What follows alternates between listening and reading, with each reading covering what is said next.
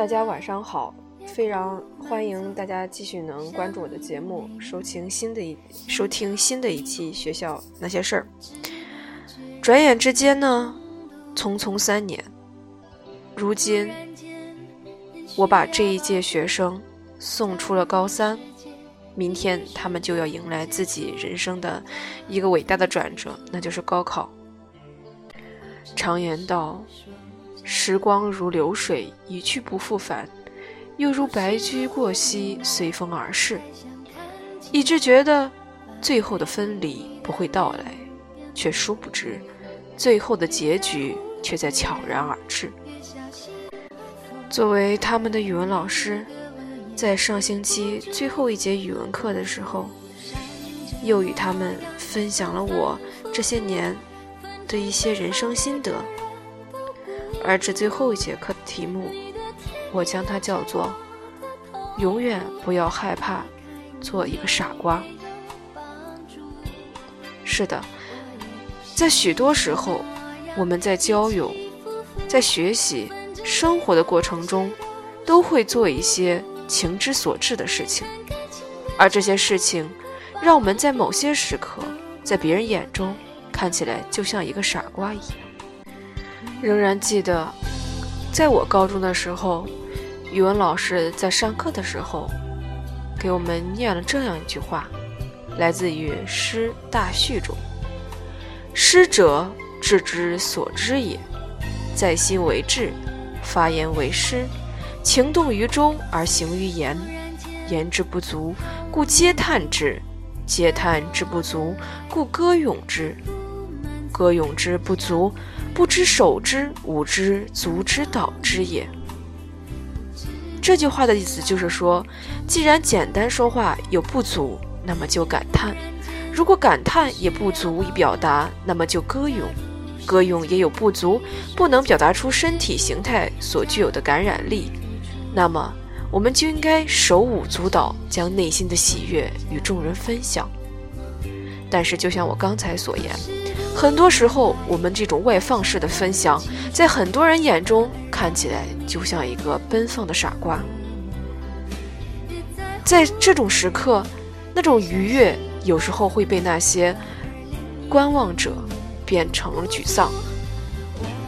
我们在长大的过程中，随时担心着我们在别人眼中的样子，担心着自己不够好，担心着自己不能成为别人心目中的样子。而这种担心，最终造就了我们青少年时期的忧郁和悲伤，以及我们这个年龄不应该所承担的关于成长的苦痛、烦恼。家长总是在说：“我走过的路比你吃过的盐都多。”但是，如果一个青少年真的能超越自己的人生界限，做出令家长老师满意的这些决定，那他就不是一个小孩子了。也不是一个该是这个年龄的青少年了。因此，我希望在成长的过程中，我的学生们能够享受人生的喜悦，不用担心自己在别人的眼中是什么样子。人生不如意，本就十之八九，我们就应常记一二。那些快乐的事情本身就不多，为什么还要因为别人的一些眼光和言论而变得忧心忡忡、彷徨赤处呢？很多时候，我们真的是太在意别人了，而忽略了自身。我跟我的同学们说，上大学了，如果恋爱，如果学习，如果交友。那么一定要记住，要把自己的真心奉献给那些懂得珍惜你的人，因为人本身社会性的原因，很多时候，当我们孤单无助的时候，我们都在想，如果身后有一些有力量的团体能够支持我们，该多好。因此，从很小的时候，我们都想去参与进一些团体之中，而忽视了。这个团体究竟适不适合自己？我跟孩子们分享了我在大学中遇到的许多事情，就是有些人在宿舍生活的过程中，他们都总是太在意，如果我不喜欢这个人，跟他搞僵了，会不会影响我以后的住宿？会不会让我们的其他室友感到尴尬？正因为有时候的一次次退让，反而让那些无理的人步步紧逼。我告诉同学们，如果你的人生以后遇到这样的人，一定要记得，没有错，坚决不能因此而妥协。这种人正因为一次次的被你原谅，才得寸进尺，进而触犯了你最基本的利益。但当你反击的时候，反而他们会觉得你是错误的那一方，因为你如果真的在意，那么一开始就应该说不。但是我们往往都做不到这一点，我们都会觉得别人看我的那个我才是最重要的，我本身的我有时候是需要被隐藏着的。因此，在成长的过程中，很多人其实都不快乐。有时候说起来轻松，其实想要不在意别人的眼光，想要不害怕成为一个傻瓜，这些真的需要很大的勇气。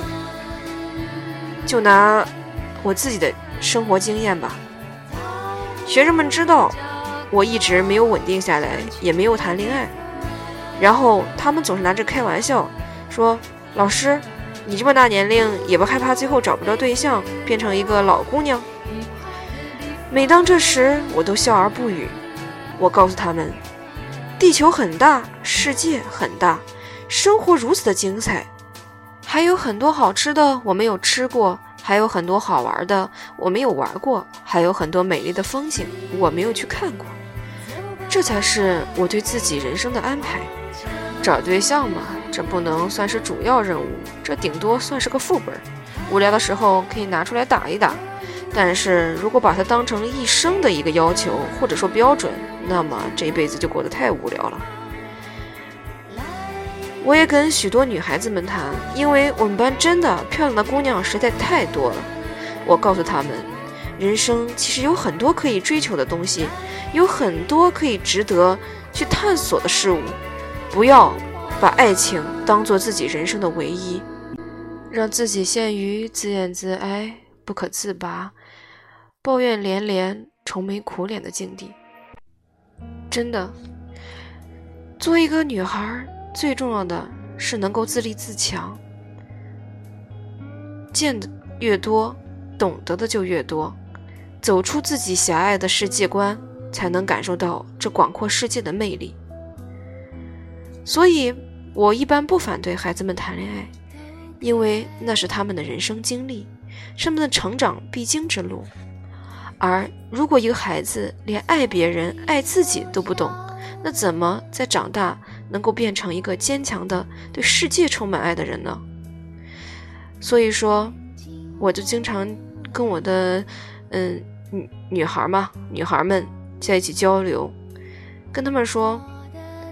高中谈恋爱是非常美妙的事情，但是同样的，我们要做一个智慧的恋爱中的人，千万不要因为所谓的恋爱而把自己的前途放弃了。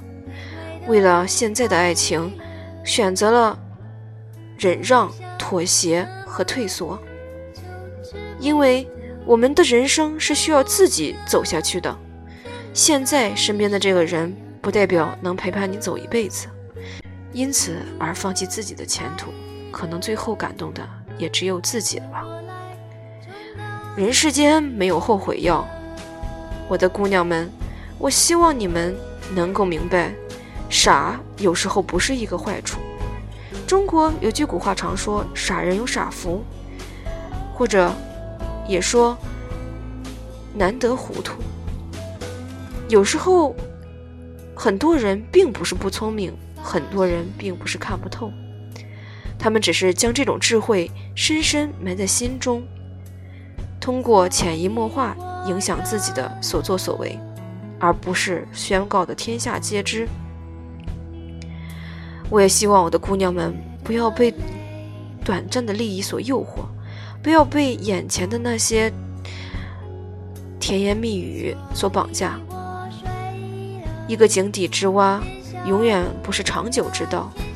飞出自己的那口井，走向更广阔的世界，才是我们应该选择的。而这个选择的路上，我们不要被那些所谓的聪明人阻挡。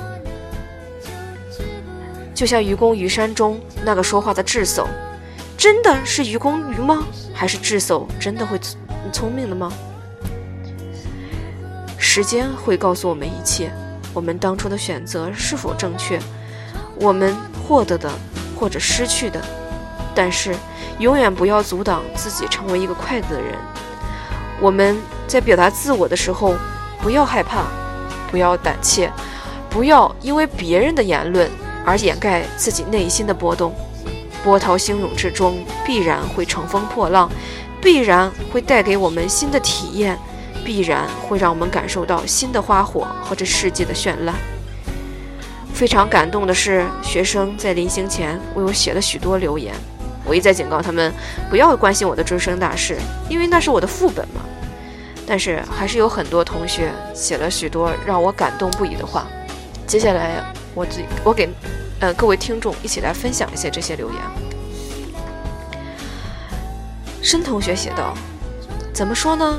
一说到你时，脑子中总是先浮现出你总是充满笑容的容颜。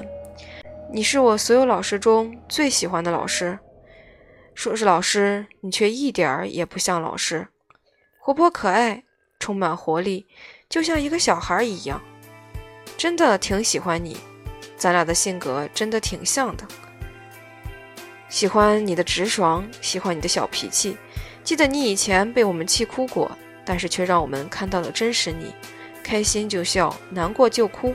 从高一到高三，你陪伴了我整整三年。任课老师换过，班主任换过，可你却一直在我们身边。还记得高一时，你骑自行车带我去汉堡店买汉堡、奶茶，在路上我们聊了许多。真的，在当时我就在想，怎么会有一个这么可爱、这么不像老师的老师？你也吵过我。也许当时的我的确不开心，可过了那时间，心里也就想通了。你也不是想批评我，而是想告诉我我的错误。每个人都要为自己所做的事情负责。你教会我了许多事情，让我明白了许多。用几句话来写我们的三年，那肯定是不够的。三年匆匆，总是要说再见的，有难过，有不舍。我们是师生，却胜似朋友。愿你以后的每天都过得非常快乐，永远是那个无忧无虑的小姑娘。也真诚的愿你找到一个和你有共同爱好、能陪伴你度过一生的良人。愿我前程似锦，无愧于心。愿你笑颜永在，永远幸福。愿我们归来仍是少年。风同学写道：“老师，你教了我们三年，当过我们的班主任。总之。”很感谢高中三年有你的陪伴，老师，你说过，当进到班给我们上课时，所有烦恼都没了。而我觉得上你的课是最自在轻松的，真的很棒呀，老师你。听过你给我们讲你的经历，感触真的很深。每个人都有自己的经历，我真的很佩服你。以前和你在一起聊天，聊你家小狗、小仓鼠，还有你去旅游的地方。还很羡慕你呢，相处了三年，总觉得你是个什么人呢？不记仇、善良、重感情等吧。希望老师你以后也不要改变这些，也希望老师以后可以去更多的地方旅游，留下更多美好的回忆。还有一位同学写的非常美，不愧得到了我的真传。人生大事嘛，全班同学都很期待的哦。老师长得那么漂亮，瘦下来肯定等于女神，要找个好男朋友，哈哈。我们作为你的第一届学生，一定会去参加婚礼。我们也从一群非主流小屁孩长大成人，即将成为你口中的带国的上一届学生了。其实你比我们大不了几岁，懂得我们的内心想法，经常放电影给我们解压，内心超开心。我会常回母校看你的。老师，匆匆三年，我与你相处两年半，亦师亦友，希望我们都为自己争取幸福。我也会永远记得那句“不忘初心”。可谓美人，纤手样眸柔腰肢，可否具体？橘子香气，可否再具体？如。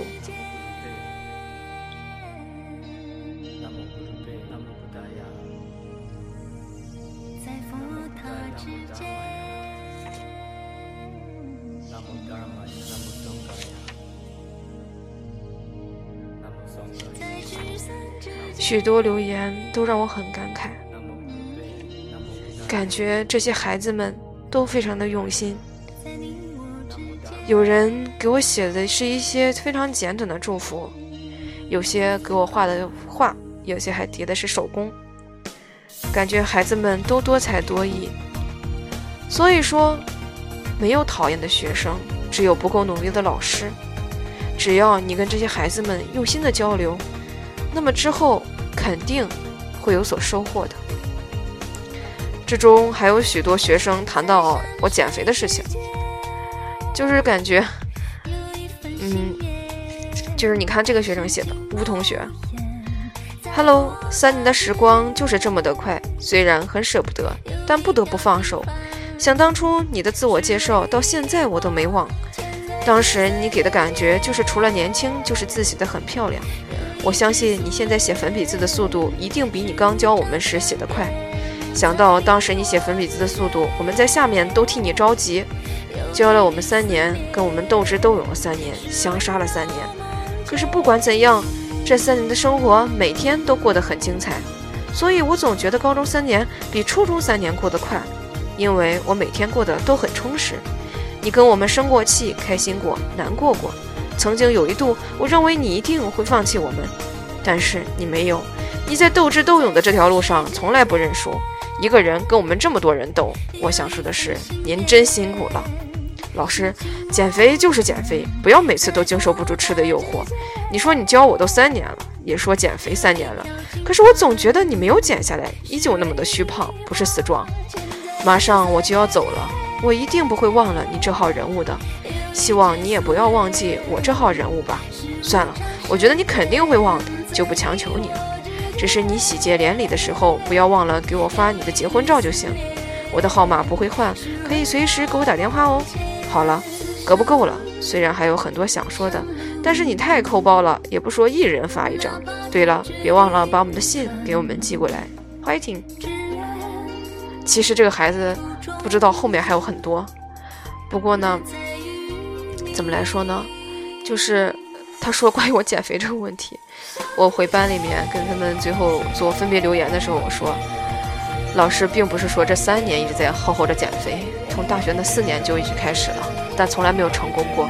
所以说，整整算下来，那不止七八年了，可能十来年都有了，在减减肥这条路上，怎么来说呢？愈战愈愈勇，就是每每战每败，愈挫愈勇。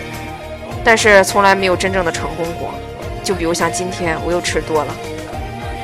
在我的很多学生们当中，有长相非常漂亮的，也有文笔非常好的，也有性格非常开朗的，也有心灵手巧的。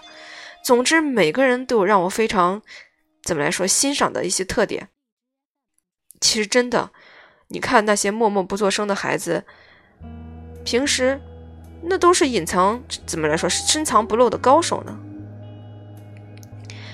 嗯，像这个冯同学，我记得高一刚认识他的时候，他就特别喜欢写文章。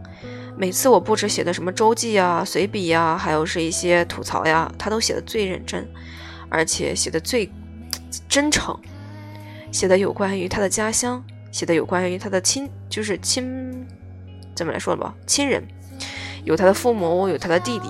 跟我聊过很多有关自己的人生观，冯同学也特别有意思。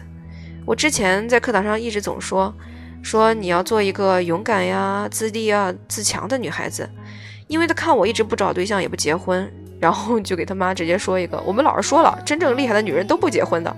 结果人家妈妈以为 以为我 我就是宣扬什么极端的女权思想，然后我就笑着吵这个学生，我说。嗯，你看你连传个话都不会，老师什么时候说过不让你结婚的？老师只是说了，没在遇到自己合适的人，千万不能将就。那么接下来这篇留言就是冯同学写给我的。三年的陪伴和教导，很多话其他已经不必说出来了，毕竟一切皆在不言中。除了小学的语文老师，对我而言，你是除他之外我最喜欢的老师了。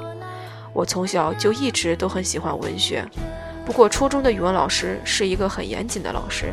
关于文章，他给了我们很多模板，但说到底也只是为了考试，于文章上而言并没有多大用处。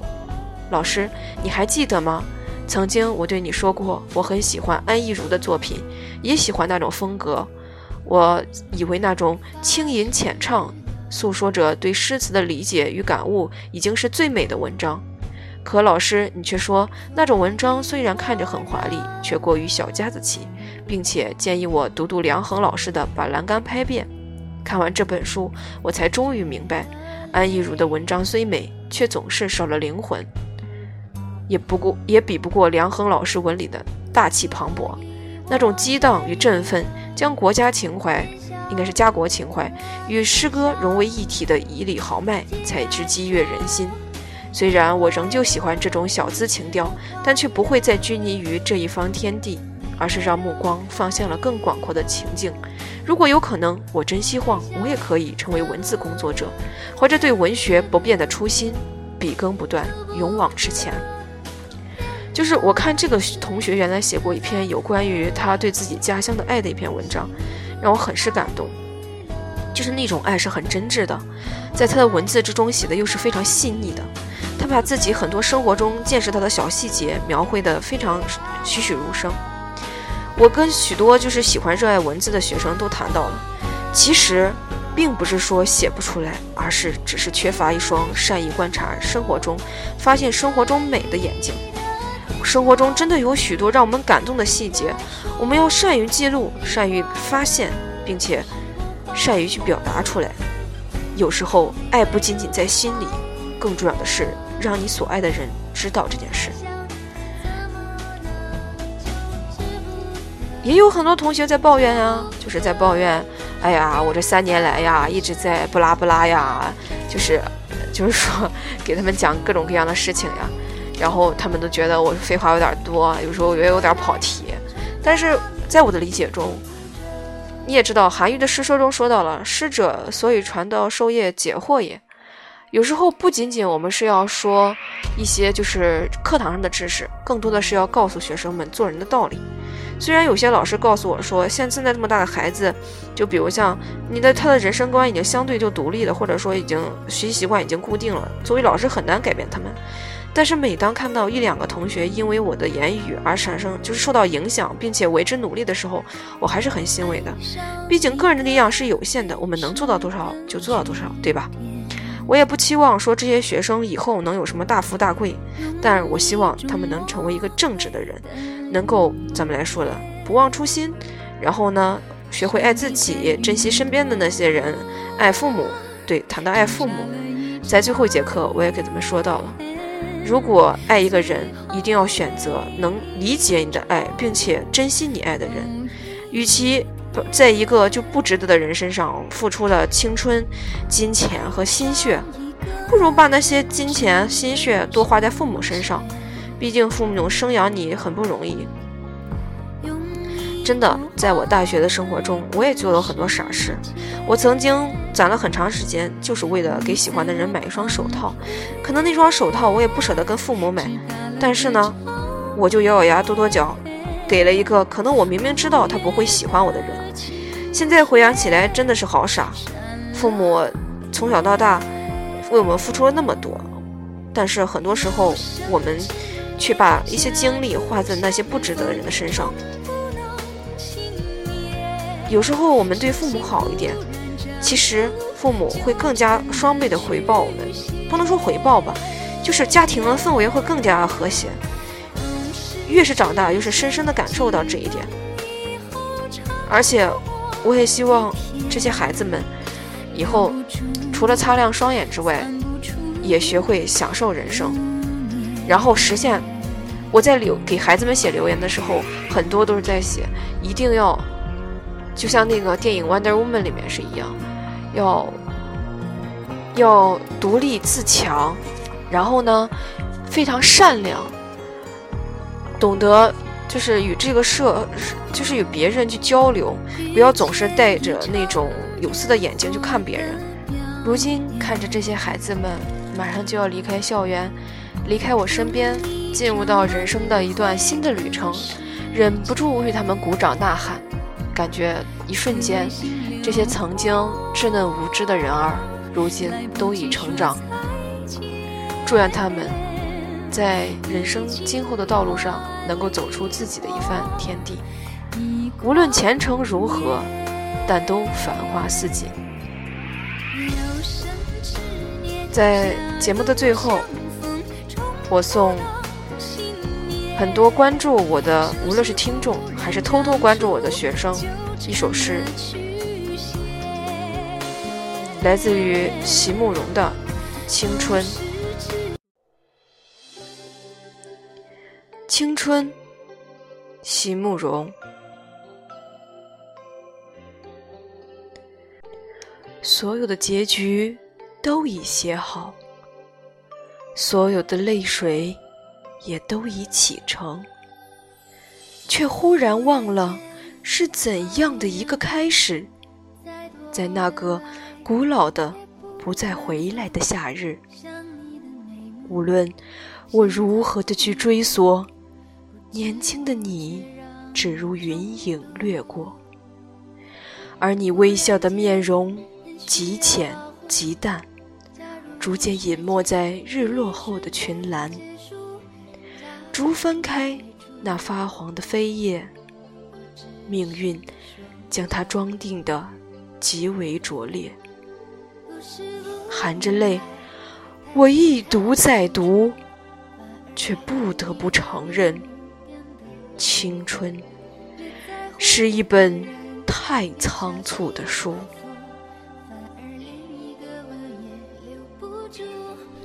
最后。祝我所有的学生们高考顺利，一帆风顺。